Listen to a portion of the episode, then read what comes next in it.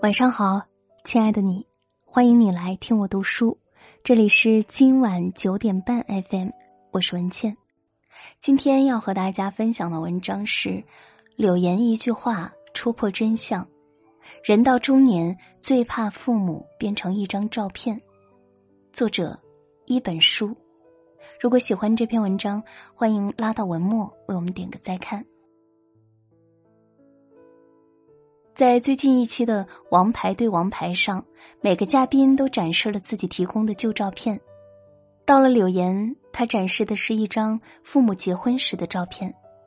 他说自己一辈子只看过爸爸穿两次西装，一次是爸爸妈妈的结婚照，还有一次是两年前为他们举办的红宝石婚姻庆典上。随后，他说了一句让在场的人都泪崩的话。我最大的遗憾就是没有办法让爸爸再穿一次西装去参加我的婚礼，因为在这场婚姻庆典过去后一个月，他的父亲就因为胃癌住院，不久就离世了。树欲静而风不止，子欲养而亲不待，世间的悲痛不外乎此。好像很多人都认为尽孝不用着急。父母会一直等在那里。殊不知，在这个世界上，每一分钟、每一秒，都在发生别离。那些以为一定会来的明天，很可能就定格在了某个时刻，再也没有机会到来。生命来来往往，来日也并不方长。三毛说：“我们的父母是恒星，我们回家，他们永远是在的。”可是，倘若有一天他们不在了，我们人生中那些得失悲喜，又该和谁分享呢？在电视剧《请回答一九八八》里，金社长是一位遇事非常乐观、性子随和的人，但每年到了金社长生日这一天，他却总是无精打采，不管做什么都提不起兴致。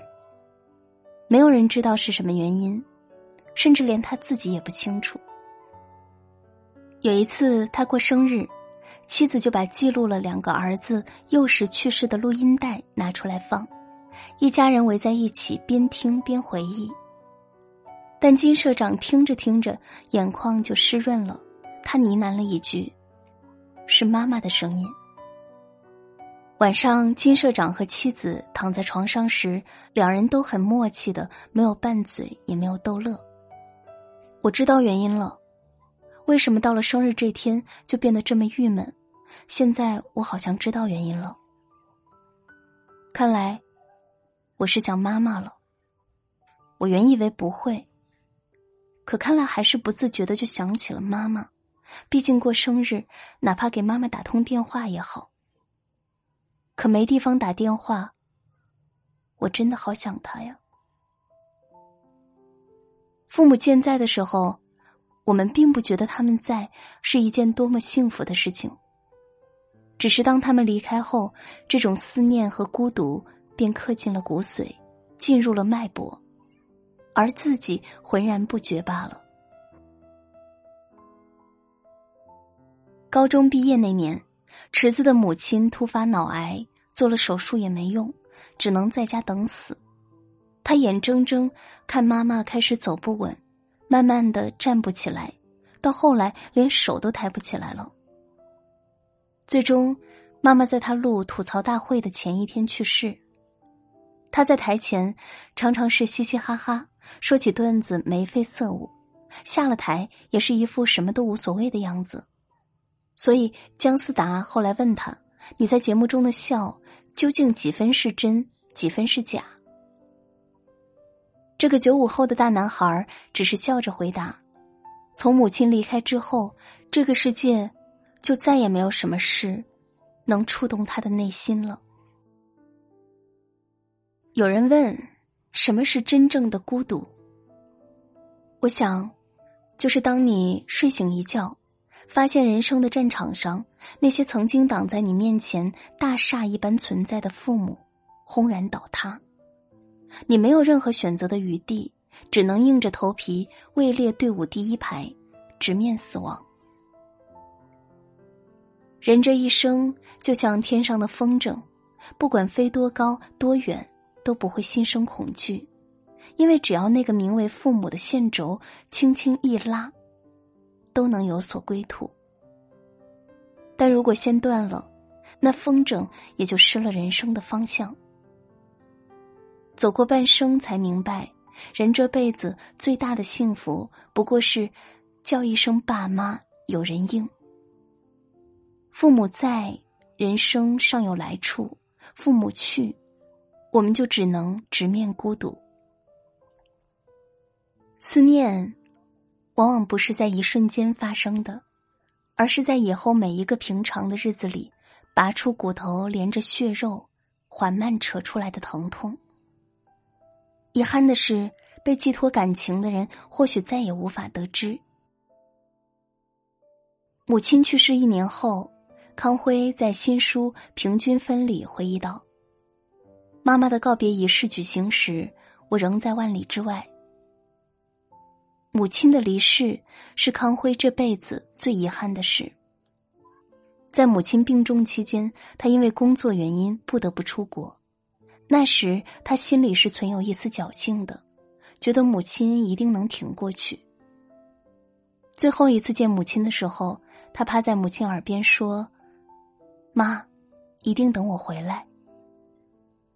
可是他从没有想到，“来日方长”这四个字才是人生最大的谎言。你随口说的一句再见，也许是再也不见；随口的一句告别，可能就是永别。一如十多年前，他因为工作没法及时赶回见父亲最后一面一样，妈妈也终究没能撑到他回来。工作以来，他留在母亲身边尽孝心的时间越来越少。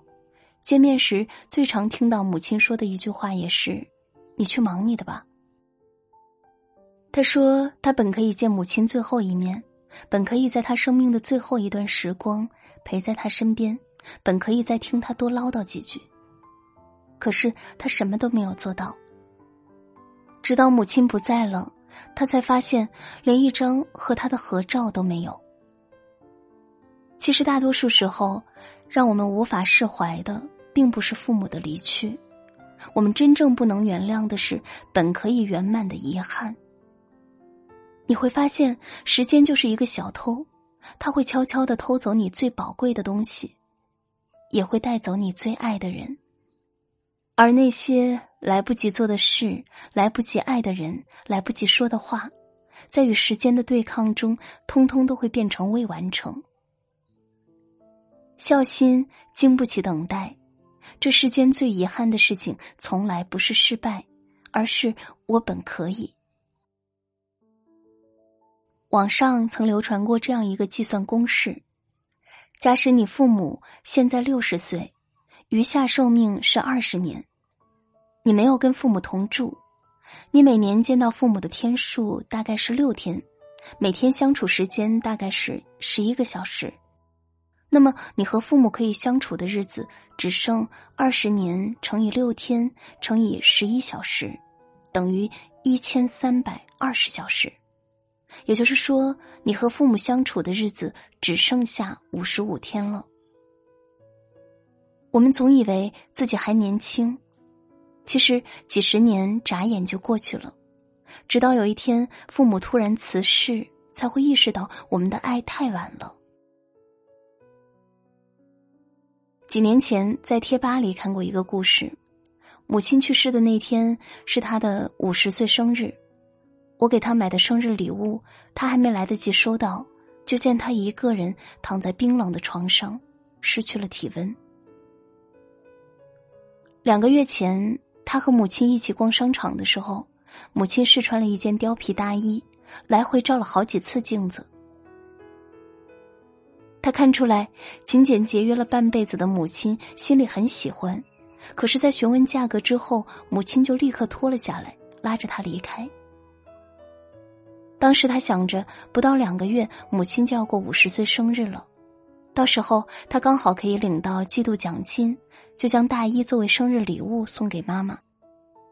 只是，天不随人愿，两个星期后，母亲就被确诊为癌症晚期，在五十岁生日那天凌晨离开了。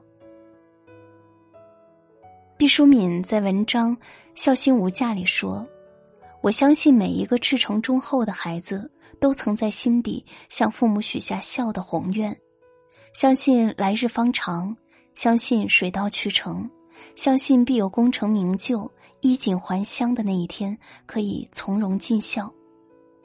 可惜人们都忘了，忘了时间的残酷，忘了人生的短暂，忘了生命本身有不堪一击的脆弱。”你说，等你长大后就可以带父母吃所有好吃的。